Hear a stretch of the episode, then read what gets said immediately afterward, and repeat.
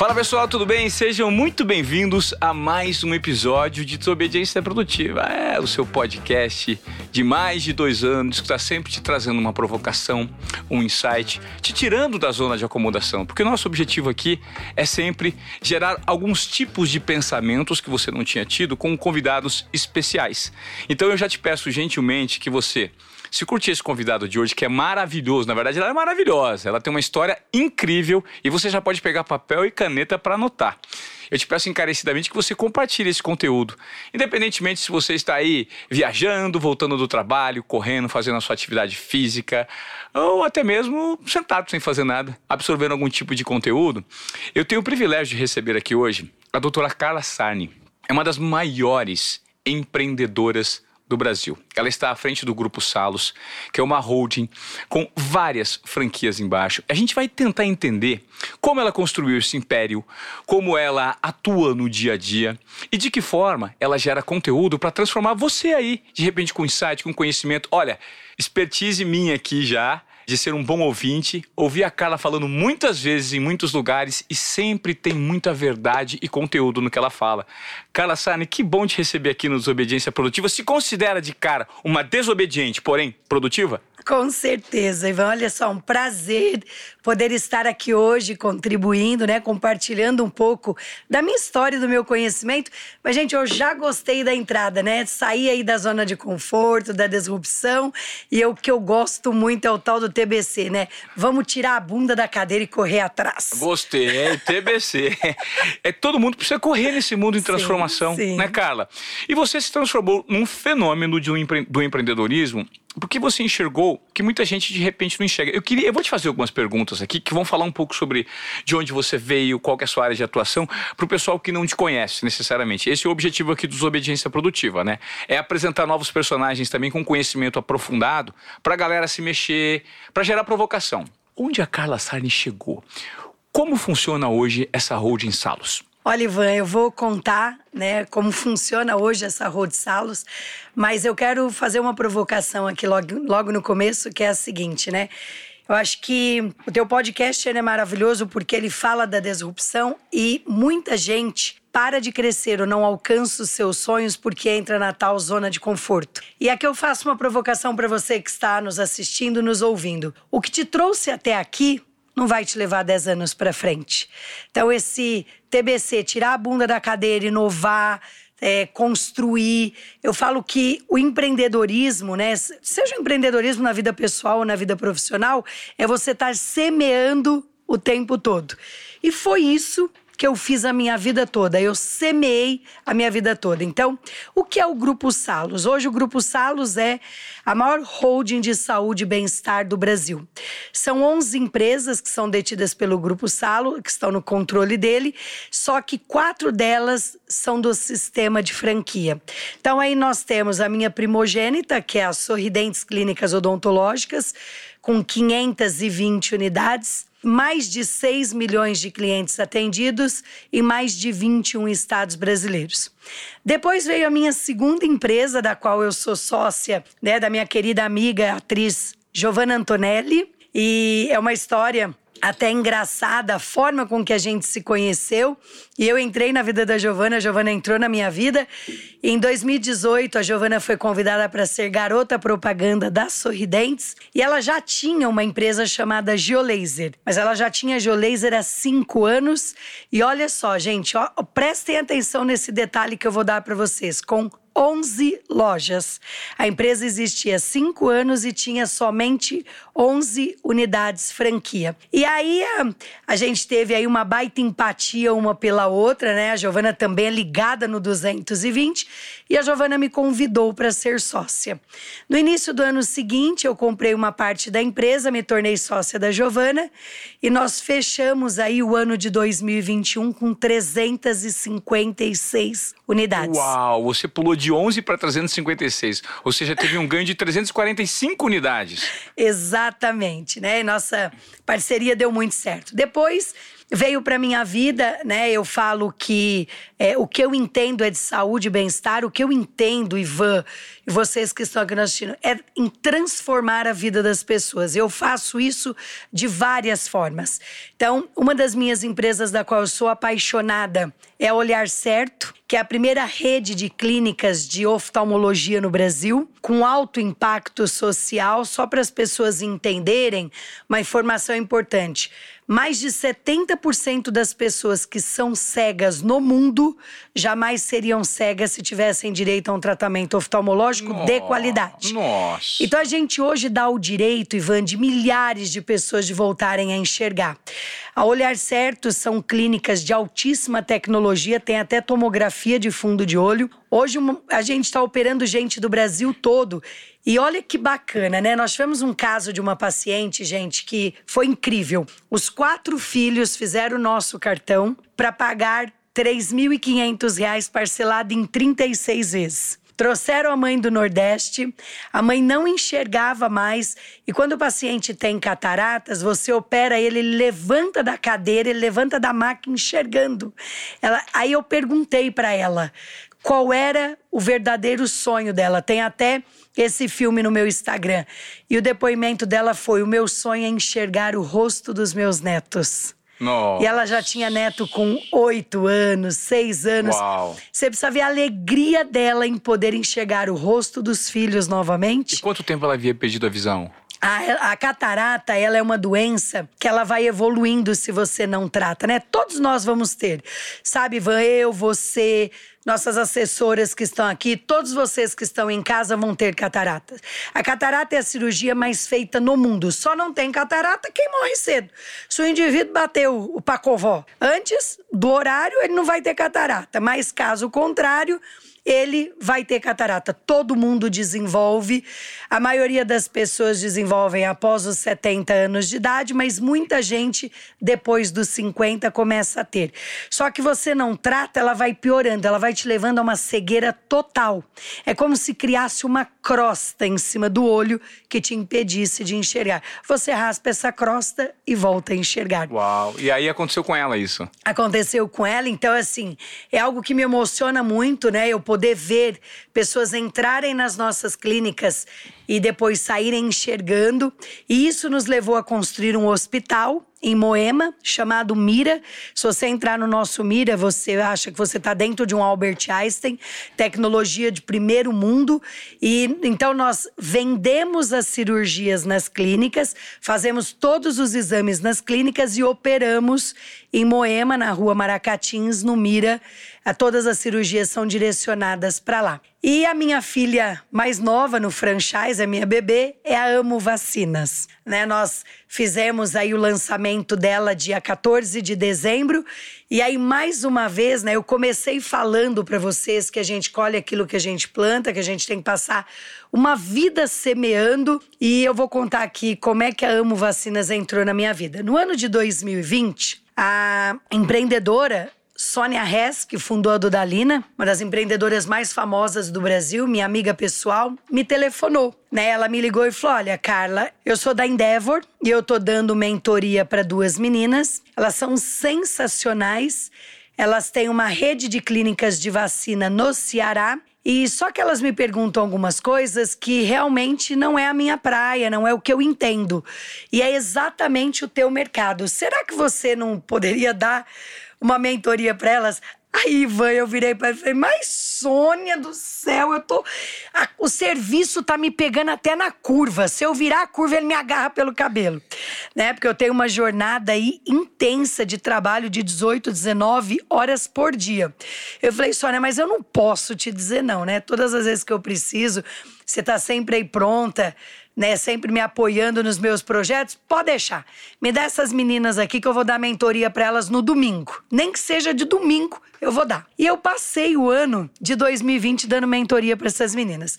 Toda vez que eu terminava a mentoria, elas olhavam para mim e diziam: né, isso online. Ô, doutora Carla, vira nossa sócia. E eu sempre dizendo: ah, não, não é meu momento tal. Em 2021, elas pegaram o avião, vieram de Fortaleza para São Paulo, marcaram uma reunião comigo e me, me convenceram, me encantaram para a gente fazer essa sociedade. Estruturamos a empresa no ano de 2021 todo. né, principalmente no segundo semestre. Lançamos a Amo Vacinas no dia 14 de dezembro de 2021 e vendemos 100 franquias numa única noite. Uau! Qual é? Puxa, é muito interessante porque você consegue atuar e consegue ter uma visão de mercado em vários segmentos. É um segmento de saúde, mas poxa, é vacina, depilação a laser, dentista, né, tratamento dentário. É olho, é dente, é, é olho, boca. é dente, boca. E isso é muito interessante. Agora, como é que surgiu esse fenômeno e como é que você adquiriu na sua jornada, Carla, uma visão tão assertiva para dominar esse segmento que você domina? Quais foram os elementos de conhecimento do ser humano, Carla Sani, que fazem a diferença nessa trajetória que você tem? Como é que começou tudo isso? Ivan, olha só, eu acho que eu me especializei muito, muito, muito nesse setor. Acho que se tem uma coisa que eu entendo hoje muito é de saúde e bem-estar. Ah, até para as pessoas não, né, não acharem assim, pô, acertou em tudo. Não, gente. Eu já tive um, um buffet né, de festa para criança. Foi uma catástrofe. Só perdi dinheiro. Por fim, vendi tudo que eu tinha no buffet a preço de banana, cadeiras, parquinho, tudo. E aluguei o salão para uma igreja. Depois eu tentei um café eu também não, não tive sucesso, né? Margem muito pequena. E aí você tem uma questão que é o seguinte: se você não tiver um controle gigante, não tiver em cima o tempo todo do desperdício, tua margem vai pro buraco. E também foi uma experiência muito ruim, perdi aí 360 mil reais. Me lembro como se fosse, eu chamava São Café. Aí até que o momento que eu e meu marido entendemos que a gente deveria centralizar nossas forças, potencializar nossas forças naquilo que a gente realmente era bom, naquilo que a gente realmente sabia fazer, que é franchise e saúde e bem-estar. Por que franchise, né? Só para as pessoas entenderem um pouquinho do contexto, uh, no Brasil hoje existem mais de 3.500 marcas de franquia mais de 3.500. E de todos os segmentos: alimentação, roupa, vestuário, tudo, né? Saúde, bem-estar. E nós fomos eleitos. O que é a cereja do bolo no franchise? Por anos consecutivos. Rapidinho, de... desculpa te interromper. Franchising e franquia é a mesma coisa? Mesma coisa. Ah, tá, tá bom. Tá? É que é, é o setor de franchise, tá né? É, é, como eu disse, essas quatro empresas minhas são franquias. Olhar Certo, Jolaser Sorridentes e Amo Vacinas. E quando nós viramos franquia, a Sorridentes ela rodou durante 23 anos. Desculpa, a Sorridentes rodou 12 anos com 23 lojas próprias. Eu não nasci franquia. Eu virei franquia por uma pressão do mercado. Eu tinha um negócio de sucesso com as clínicas esbarrotadas de paciente, vindo 70% dos clientes por indicação. Os dentistas que trabalhavam comigo queriam um negócio como o meu, e aí em 2007 nós viramos franquia. Meu marido se dedicou em formatar o sistema de franquia. Então nós já tínhamos know-how, porque a gente já transferia know-how para as nossas próprias lojas que as a gente expandia. Próprias, né? Isso, as 23 que eram próprias. Eu já tinha uma franqueadora, porque na verdade eu tinha uma administração que comandava as minhas próprias lojas. E o que, que eu precisava? Né? Transferir esse know-how para um terceiro. E aí, os dentistas querendo, o mercado pressionando. Só que quando eu virei franquia na Sorridentes, eu achava que para ter uma Sorridentes, a pessoa precisava ser dentista. Pobre ilusão a minha. E na verdade, foi muito diferente disso. Uma moça bateu na minha porta e falou para mim: Olha, por coincidência ela tinha buffet, eu não quero mais trabalhar de domingo a domingo, né? Eu quero ter um negócio que eu tenho horário para chegar em casa, pelo menos que feche, né? E que não fique até de madrugada e eu quero ser sua franqueada. Ela era formada em administração de empresa. Eu disse, mas você não é dentista? Ela até chama Rose Paiva. Hoje ela tem 17 unidades. Ela falou: me dá uma chance que eu vou te provar que eu dou conta de tocar esse negócio. Os meus franqueados tinham uma média de 25% de lucro. Ela teve 33%. Por quê? Como ela não era dentista, ela colocava muita energia na gestão, foco na gestão. E ela teve uma rentabilidade maior do que os meus franqueados na época. E aí eu entendi que para ter uma sorridentes, o que a pessoa precisava ter era atitude, comprometimento e vontade de fazer acontecer. Hoje eu tenho, por exemplo, um Leonardo Torlone, filho da Cristiane Torlone, do Denis Carvalho da Globo, com 30 sorridentes. Hoje eu tenho economistas, advogados. Hoje, 40% da minha rede Sorridentes não são formada por dentistas. Então, eu tentei sair do meu setor algumas vezes, como eu comentei, salão de festa, café, e eu não obtive sucesso. Então, a gente acabou se especializando nisso. A Sorridentes, desde quando ela virou franquia, ela é a empresa mais premiada do país, uma franquia cinco estrelas por todos os anos. Foi a primeira franquia de 3.500 marcas no Brasil a ser case na maior universidade de negócios do mundo, na Harvard Business School, desde 2016. O case foi um sucesso tão grande em Boston que Stanford comprou o case e também é case em Stanford no Palo Alto, numa das maiores universidades de negócio em referência também mundialmente. Somos case no Sebrae aqui desde 2010, no meusucesso.com e em inúmeras outras plataformas. E teve um episódio na minha vida que me marcou bastante, que foi uma grande amiga minha, Luísa Trajano do Magazine Luiza, dizer para mim: "Nunca se preocupe em ser a maior, sempre se preocupe em ser a melhor, né? Porque quantidade nem sempre está relacionado à qualidade. E foi com esse viés que a gente cresceu. Só que aí, Ivan, teve uma coisa interessante que foi a sacada das oportunidades. Pessoal que está aqui nos ouvindo e nos assistindo, as oportunidades existem para quem as enxergam. Eu falo que você tem duas chances de ver as coisas. Se você tem um problema na sua empresa, você pode ficar patinando na merda, patinando nele e não sair dele. O que, que você está fazendo? Nada mais do que passando a fazer parte do problema. Você fica ali, só patinando na merda. Ou você pode olhar para o problema e buscar soluções. Eu acho que isso é um dos grandes diferenciais que eu tenho. O que, que eu fiz? Eu comecei a transformar problemas ao longo da minha trajetória em soluções. Então, eu tenho 27 anos de formada. Deixa eu só fazer um adendo nisso que você está falando, que faz muito sentido para mim. O fato é que a grande parte, a grande maioria das pessoas, ela está focada quando você detecta o problema, o foco é direcionado ao problema. Sim.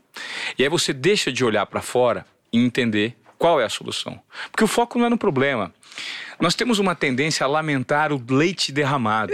Por que que aconteceu? É você ficar conectado com o momento passado, o que você poderia ter jogado com variáveis que não voltam atrás para que aquele desfecho não fosse o desfecho negativo, e você deixa de parar para pensar, se conectando no momento presente, que a solução, eventualmente, ela está dentro do próprio problema. Então, a solução, ela nos gera um, uma oportunidade de aprendizado e por meio desse aprendizado você consegue uma superação. Então, é justamente aí que reside o ponto cego das pessoas em relação ao, de fato, o foco em resolver o problema. Então, o foco não está no problema, está na solução. Com certeza, vou dar alguns exemplos aqui para as pessoas, para a gente materializar um pouquinho, né? Vamos lá, eu tinha um problema de sistema, sério. O que, que eu fiz? Ah, já que eu tenho um problema de sistema, então tá. Estudei o que tinha no mercado, ninguém atendia minha necessidade, porque eu precisava de alguma coisa que não só me fizesse a gestão de indicadores, mas também pudesse fazer a trajetória do cliente, de atendimento, de procedimentos, de tudo. Fui lá investir dinheiro em sistema, o que, que acontece? Hoje eu tenho uma empresa de tecnologia que é a DocBiz. E a DocBiz fornece sistema para todas as minhas redes. Eu transformei uma despesa numa receita. receita. Uau! Aí depois eu tinha, tive um outro problema. Olha só, eu olhava para o meu sistema Deixa e eu... Deixa eu te fazer uma pergunta em relação a isso. Eu vou te Pode. interromper, desculpa. Imagine. É interessante porque isso me gera uma curiosidade, esse exemplo que você me deu. Você falou que você tinha um problema de sistemas, para analisar métricas para dar gestão. E aí você tinha um problema que se transformou em solução. Aí muita gente que está nos ouvindo aqui no Obediência Esportiva vai perguntar: ah, mas para ela, com esse tanto de clínica, é fácil. Ela tem grana para sair com investimento. Qual que é o componente, além do dinheiro, que na sua visão é fundamental para que as pessoas não deem desculpas, ah, mas eu não tenho como investir, eu tenho que aportar capital aqui, eu tenho que fazer isso aqui, aportar uma grana aqui. Porque Entende que a justificativa, muitas vezes, para as pessoas não tomarem certo tipo de atitude é a posição financeira. Ah, mas eu não tenho dinheiro para investir. Ah, mas eu não tenho ninguém que me apoie. Concorda? Plenamente. Até para quando eu investi em sistema, eu não tinha 958 lojas como eu tenho hoje. Eu tinha 58. E a franqueadora ainda dava prejuízo, porque uma franqueadora séria, ela dá prejuízo até 50 lojas. O que você recebe de royalties não cobre a tua despesa. E na verdade, eu sempre tive um mindset de em criar a galinha dos ovos de ouro, que é investir. E uma coisa que o empreendedor faz muita confusão, e principalmente o empreendedor brasileiro, porque a diferença de um empreendedor americano de um empreendedor europeu é que o cara faz planejamento para 20 anos. O empreendedor brasileiro, às vezes, ele monta uma empresa, ele acha que está comprando uma vaca. Ele compra a vaca de manhã e quer tirar leite à tarde. E se não sai o leite, ele joga a vaca fora. Não quer mais, porque não presta, porque não serve, porque não sai leite. E é uma construção. Durante sete anos, Olha só, eu me formei em 1995, vendendo água na porta da faculdade. Sou filha de motorista de ônibus falecida. Fui lá e fiz uma trajetória como dentista de sucesso. Comecei a montar clínicas. Cheguei a 23 unidades. Já tinha um já estava começando a ter um conforto financeiro, porque eu ia reinvestindo. Ganhava dinheiro, montava mais uma. Ganhava dinheiro, montava mais uma. As pessoas perguntavam assim para mim: por que, que você não compra uma casa? Eu dizia: eu? O meu negócio vai me dar muitas casas. Primeiro, eu vou montar a clínica. O que, que eu fazia com o que eu ganhava? Vou comprar mais uma cadeira, vou comprar mais um raio-x, vou comprar mais um ultrassom, vou comprar mais um laser. Mas você mora de aluguel. E daí? O meu negócio vai me dar muitas casas. Você, por que, que você não compra um carro? Eu dizia, eu vou ter que pagar gasolina, seguro e PVA? Não, não, não, não, não. Primeiro eu vou construir as minhas clínicas. E eu adorava andar de lotação naquela época, porque era o lugar que eu mais arrumava cliente. Lotação cheinha, eu sapecava o cartão do meu consultório para todo mundo ainda lotação. Eu pegava aqui em São Paulo, morava na casa de um tio meu de favor na aclimação. Eu subia a pé até o metrô São Joaquim, baldeava na Sé, ia até Guilhermina Esperança na Zona Leste, pegava a lotação cheinha, esbarrotada de gente, e o pirueiro parava na porta do consultório que eu trabalhava de empregada na Vila Cisper. Só que eu já ia soltando cartões dentro da própria van. E o pirueiro me ajudava. A hora que chegava na porta da clínica, o pirueiro dizia assim: Ô pessoal, quem precisar de dentista, vem aqui na doutora que era ótima, hein? Tinha propaganda melhor do que essa. O consultório vivia lotado. Então, é exatamente isso que nós estamos falando. As pessoas né, querem chegar aonde você chegou. Querem colher os frutos que você tem, mas não estão dispostas a plantar. Quantas pessoas que estão nos ouvindo hoje, que estão nos assistindo, estão dispostas a fazer sacrifícios pelos seus negócios? Em 2009, Van, eu vendi o apartamento que eu morava, de 200 metros quadrados, num condomínio de luxo no Tatuapé, para pagar o salário e o décimo terceiro dos funcionários. Aluguei um apartamento de 53 metros quadrados e fui morar literalmente nas caixas. Eu, meu marido e meus dois filhos. Por que, que eu me sacrifiquei? Para salvar a empresa. Aí a pessoa diz o seguinte: mas eu não abro mão do meu conforto, do meu luxo, né, pela minha empresa. Mas espera lá, quem é que sustenta o teu padrão de vida? Quem é que banca a escola do seu filho? Quem é que banca sua roupa? Quem é que banca suas viagens? E quem é que põe comida na sua mesa? Aí nego faz o quê? Mata a galinha dos ovos de ouro. E depois não entende por quê. Então tem uma inversão de valores aí muito grande. Eu fui em congressos pelo mundo todo, eu já sentei com dirigentes de McDonald's, né, do Arco Verde Mundial, e você vê às vezes empreendedores de 70, 80 anos falando numa mesa projeto para 20 anos. E o empreendedor brasileiro não, ele quer agora, ele quer agora, porque ele quer agora. E mais do que isso, ele não está disposto, claro que não são todos, mas muitos não estão dispostos a pagar o preço. Por sete anos eu fiquei sem viajar. A viagem mais cara que eu fiz foi para o Senac, na cidade de Ouro Preto, no hotel do Senac, porque eu tinha a carteirinha do Senac. Tudo que eu ganhava, eu colocava no meu negócio. Hoje, eu moro num apartamento de 400 metros quadrados, aqui em São Paulo. Eu tenho uma casa no mesmo condomínio que o Neymar, de 2 mil metros quadrados na praia e eu tenho uma casa de 1.500 metros em Orlando. Por quê? Porque primeiro eu me preocupei em dar milho para galinha, em criar a galinha dos ovos de ouro. Tudo que eu ganhava eu investi, não tinha dó de investir não. Então essa desculpa que não tem dinheiro, na verdade, toda escolha exige uma renúncia. Ao invés de eu trocar de carro, eu punha dinheiro em sistema. Até para as pessoas saberem aqui, eu troquei de carro dois anos atrás, mas durante 12 anos eu tive um Vera Cruz. Carro para me locomover. Ele estava funcionando, nunca quebrou. Por que, que eu ia trocar? E aí o que, que acontece? Eu vou investindo, vou fazendo o poder da multiplicação, mas fiz muitas renúncias na minha vida. Muitas, Ivan. Renunciei muita coisa para construir o que eu construí. Renunciei muita coisa para chegar onde eu cheguei. Qual é o seu faturamento do, do, grupo hoje? A gente pode abrir esse faturamento total do grupo Salos? Então, no, a nossa previsão para este ano é um bi e duzentos. Né? Nós terminamos o ano aí beirando um bilhão de reais. Mas nós tivemos uma coisa muito bacana que eu vou contar qual foi. Pelo que eu tenho conhecimento, acho que eu sou a única franqueadora no Brasil, ou uma das únicas, que não fechou nenhuma loja em 2020 e 2021. Zero. Eu não fechei nenhuma loja durante a pandemia. Uau! Empreguei milhares de pessoas e tive empresa que cresceu mais de 300%.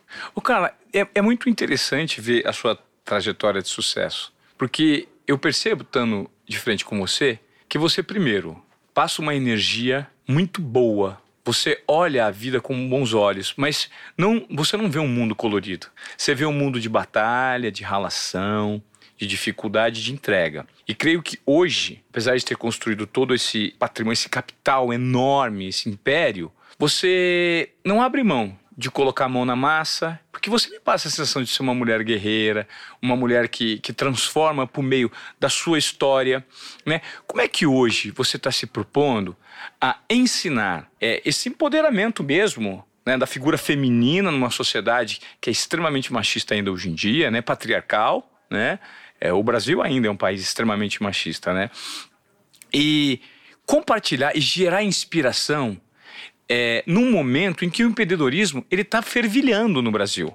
Né? E que a figura feminina está cada vez mais tendo espaço. Como é que você está gerando essa transformação nessa, nessas mulheres? Eu olho muito para a questão de qual é o legado que eu estou deixando, né? Eu acho que eu tenho uma missão nessa vida. Acho que eu tenho uma missão para deixar um legado, para e seria assim, muita covardia minha, né? Eu não poder ensinar para as pessoas o que eu aprendi. Porque eu sou, Ivan, uma empreendedora raiz. Eu sou uma empreendedora verdadeira. Eu até falo, gente, que a pessoa me ama ou me odeia. Porque eu sou muito verdadeira.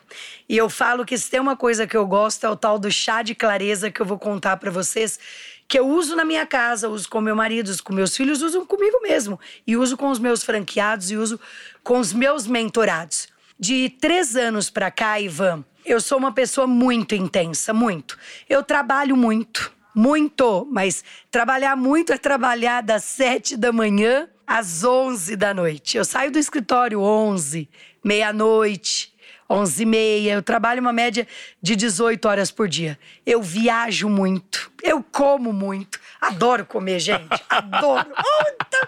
Olha, não consigo me livrar desse vício. Mas assim, viajo muito, passeio muito, trabalho muito, sou muito intensa em tudo que eu faço.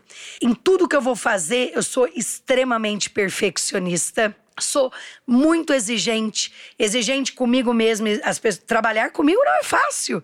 Eu sou como, eu sou detalhista. Ranzinza mesmo, você pega no pé mesmo ali, ó, não tá perfeito, eu quero que faça de novo. Até porque, Ivan, tudo hoje é commodity. Posto de gasolina bonito tem aos montes, consultório odontológico bonito tem aos montes.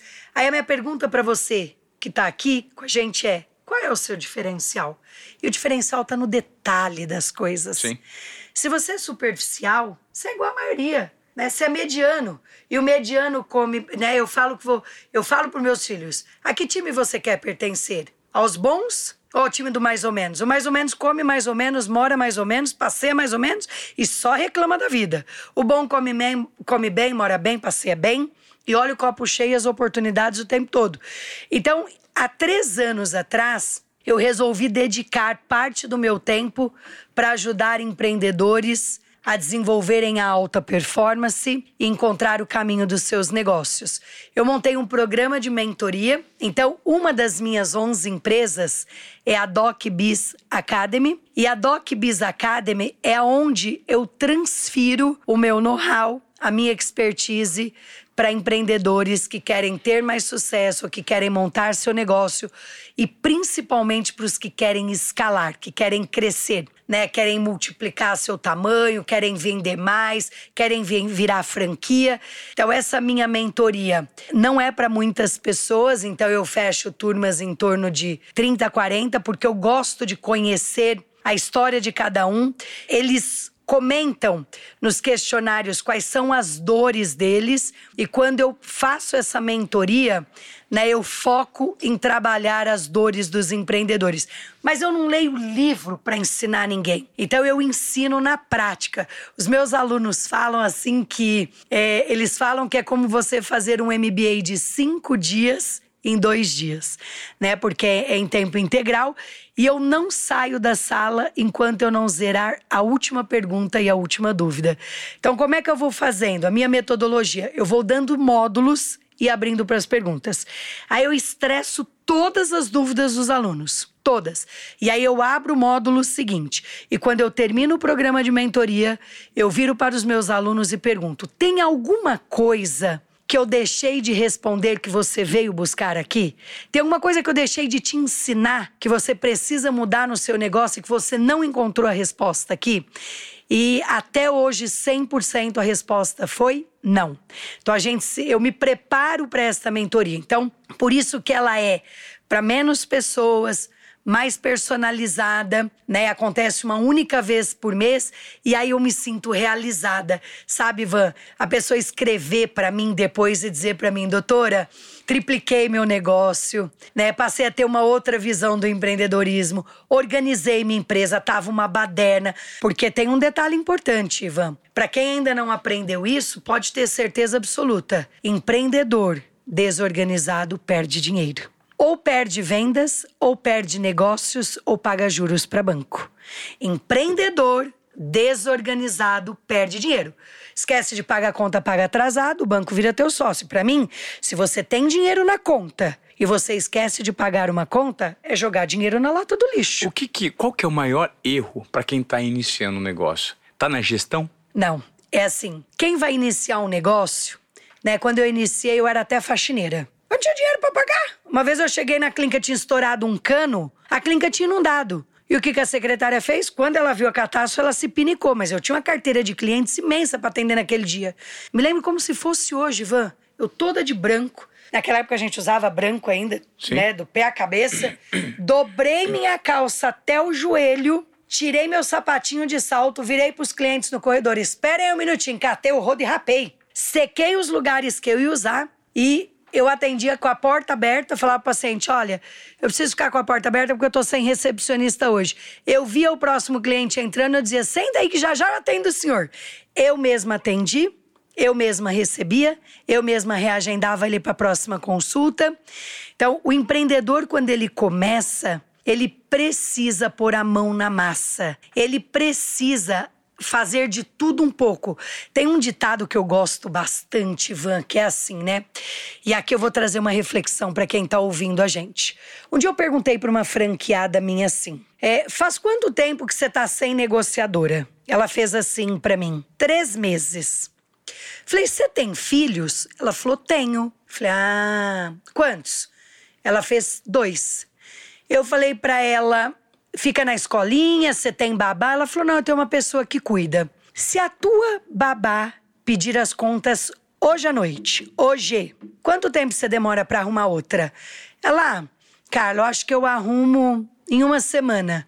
Ué, mas você tá dizendo para mim que fazem meses que você não consegue achar uma negociadora? Eu tenho certeza que se a sua babá sair, você vai atrás de uma agência, você vai mandar um WhatsApp para todas as suas amigas para ver se alguém tem indicar, alguém para indicar. Você vai atrás das empregadas das suas vizinhas para ver se elas te arrumam outra babá. E por que, que você não tem a mesma atitude na sua empresa? Por que, que você não tem a mesma velocidade que você tem para contratar uma babá? Você não tem a mesma velocidade para buscar a pessoa que é peça fundamental no teu negócio? Porque negócio sem vendas morre.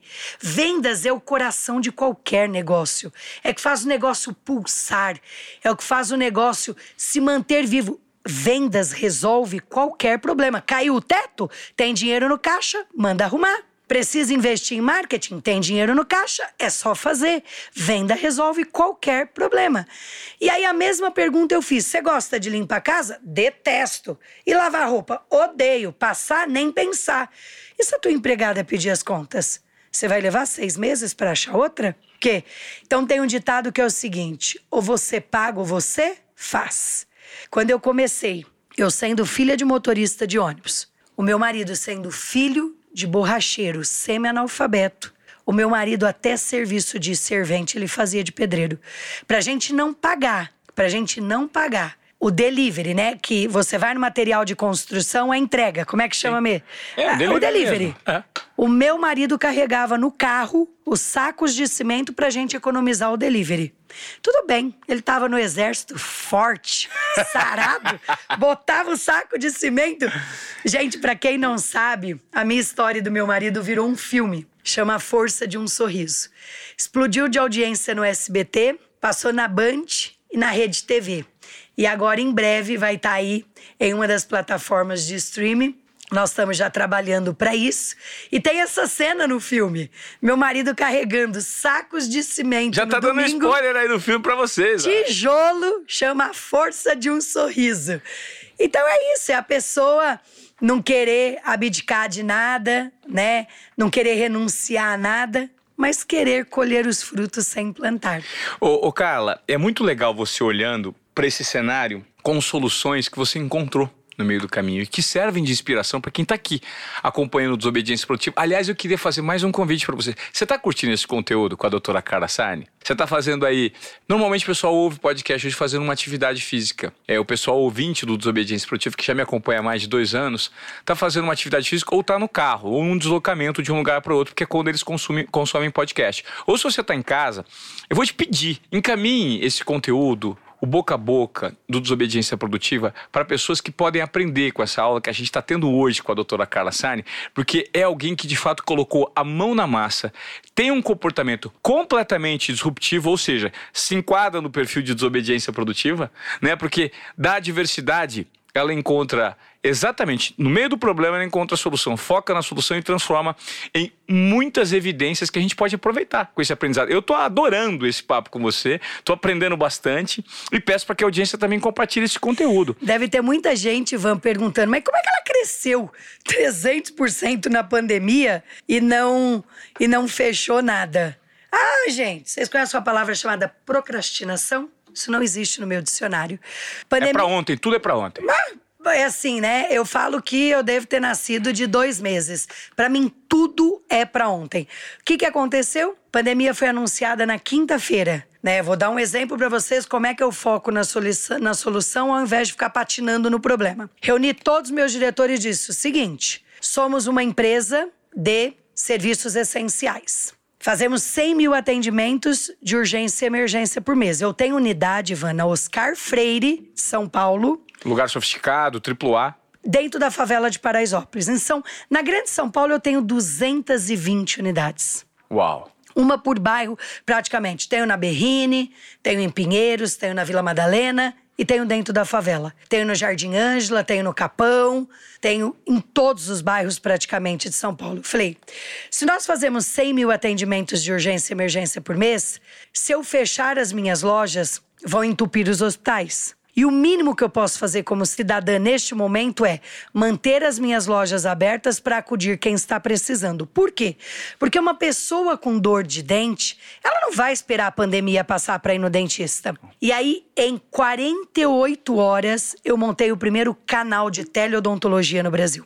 Teleodontologia. O que, que eu fiz? Combinei com os meus dentistas, transferimos todas as linhas telefônicas do call center do nosso 0800 para casa dos nossos dentistas. Uau, que atitude, hein? Olha que a movimento, sacada. hein? Que movimento rápido. Olha o que aconteceu. Os pacientes ligavam e a gente fazia dois trabalhos pelo telefone. Um, um pré-diagnóstico, porque o paciente leigo, ele não sabe dizer se aquilo é uma urgência, emergência ou é um tratamento eletivo. Quando era um tratamento eletivo, a gente pedia para o paciente aguardar. Se era uma urgência emergência, a gente detectava qual unidade mais próxima da casa dele e ele ia com hora marcada e toda a biossegurança instalada.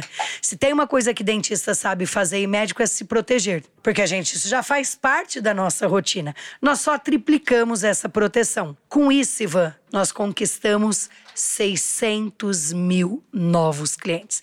Tinha paciente que ligava pra gente e dizia assim: Olha, eu não sou cliente da Sorridentes, mas eu tô ligando pro meu dentista particular, ele não atende. Eu ligo no consultório, ninguém atende. Eu ligo para a secretária, menos ainda. O meu filho não dormiu de noite, dor de dente essa noite. Por favor, vocês poderiam nos atender? Depois as famílias gravavam vídeos de agradecimento por a gente tirar a dor do filho em plena pandemia. Construímos milhares de fãs e você, sabe qual é a diferença de fã e cliente? Você não sabe, eu vou te contar. Construímos milhares de fãs e fechamos o ano com mais de 300% de crescimento e 600 mil novos clientes. Vamos contar para eles qual é a diferença de cliente e fã? Claro. Tu tem cliente? Tu tá lascado, meu amigo. Mió, tu tá fudido.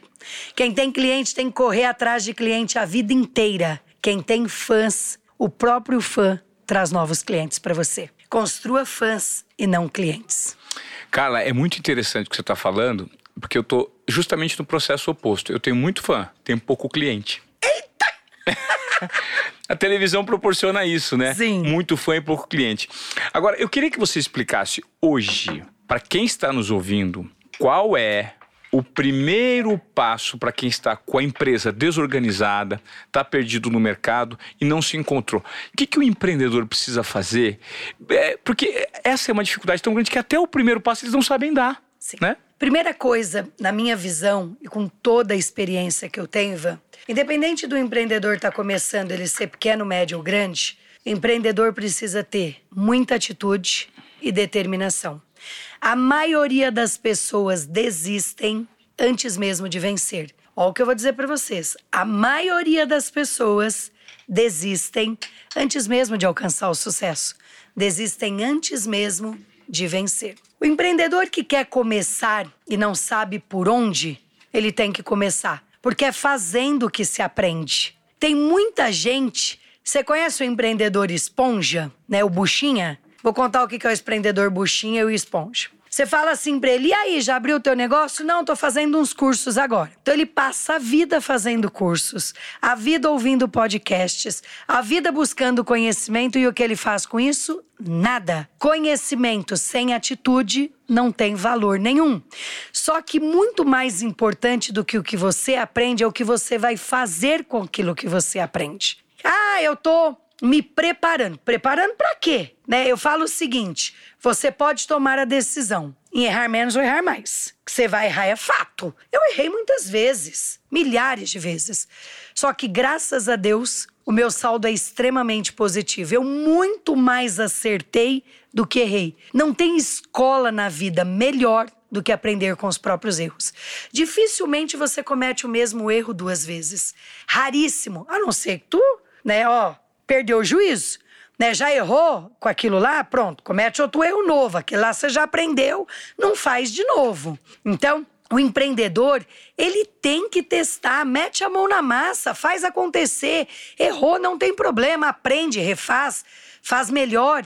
Todo mundo um dia vai tropeçar ou cair. A questão é se você vai ficar no chão ou se você vai se levantar e continuar caminhando. Eu tenho uma metáfora muito interessante para falar sobre isso, que compara a jornada do empreendedor a uma luta de boxe com um adversário extremamente forte, tão forte ou até mais forte que você. O boxe é um, esporte não só físico, mas estratégico, né? A frase diz o seguinte: a guerra contra o seu negócio para você se estabelecer é uma luta de 12 assaltos. E o que acontece é que muitas pessoas, quando estão no quinto, sexto assalto, elas jogam a toalha e desistem porque estão com a cara toda machucada. Só que, invariavelmente, se você for até o décimo segundo assalto, ou você vence por nocaute ou você vence por pontos. O problema é que as pessoas desistem no meio da jornada. Se você for até o fim e aguentar, tomar porrada na cara e aprender com os machucados que você constrói nessa jornada, se você chegar até o 12 assalto, você pode vencer por pontos, a vitória está muito próxima. O problema é que as pessoas não têm essa resignação e essa persistência, essa constância para ir até o 12 assalto. Não faz sentido para você? Todo e várias vezes muitas pessoas perguntaram para mim: "Mas você nunca pensou em desistir?" Claro! Assim, tinha dia que eu acordava, né? Todo mundo tem o seu mau momento, todo mundo tem aquele momento de reflexão. Poxa vida, olha, tô passando por um momento difícil, tô com um monte de problema. Você já pensou em desistir? Claro que sim, mas a minha vontade de vencer sempre foi maior do que a minha percepção em querer desistir. E nada, nada, Ivan, do que uma boa noite de sono. Né? Então, às vezes, você tá naquele dia, gente, que eu falo que é o dia urubuzento, né? Parece que o urubu impregnou no empreendedor e parece que você acorda e vai dormir com tudo zicado, dando errado. Zicado. zicado. E aí, assim, como é que resolve? Dormindo. Outro dia é um novo dia, né? Passou a tempestade. Talvez aquilo que você achou que era um grande problema se torne muito menor para você resolver. Foca na solução foca no resultado, vai buscar, porque atrás de todo problema existe uma oportunidade. Sempre tem oportunidades atrás de problema. Eu dei já algumas dicas aqui. Dei dica do sistema, dei dica do que eu fiz durante a pandemia, né? Eu tive a mesma coisa numa empresa minha na Sorridem, que é outra dica para vocês. Eu percebia que os clientes, mesmo eles dando nota 95, 100 no atendimento, eles voltavam de quatro em quatro anos, porque isso é um problema cultural no Brasil somente 5% da população brasileira faz prevenção. O resto só vai no dentista quando tem problema. Eu criei o primeiro programa de prevenção do Brasil. As pessoas pagam R$19,90 por mês e fazem check-ups de prevenção com a gente de seis em seis meses. Com isso, eu estou levando milhares de pessoas sem nenhum problema na boca há mais de 10 anos, fazendo limpeza, aplicação de flúor, raspagem, prevenção mesmo, Sim. de seis em seis meses.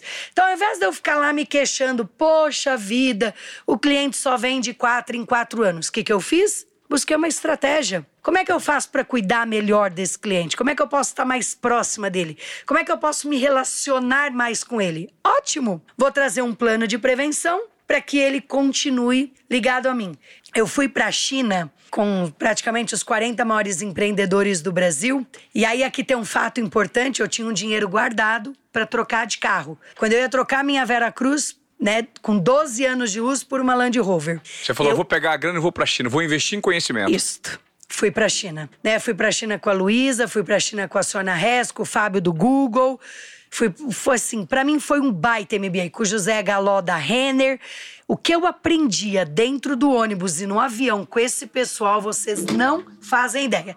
Não troquei de carro e embarquei para a China.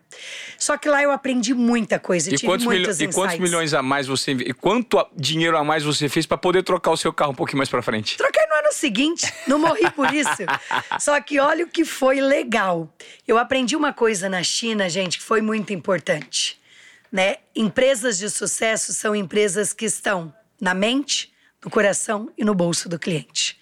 Se ele ficar sem gastar com você por muitos anos, você sai da vida dele. Perfeito. Carla, eu gostaria, assim, tremendamente de agradecer a sua presença e você deu uma aula pra gente aqui. Obrigada. Eu creio que esse podcast, justamente para você que está nos ouvindo e está nos assistindo, ele vai ser um dos mais compartilhados, porque você ensinou da maneira que é a mais fácil de gerar compreensão na audiência, porque a cada ensinamento você traz uma metáfora. E cada metáfora faz com que as pessoas que estejam em casa, que são desobedientes produtivas, né? Todos aqui são desobedientes produtivos, estão em busca dessas provocações desses insights.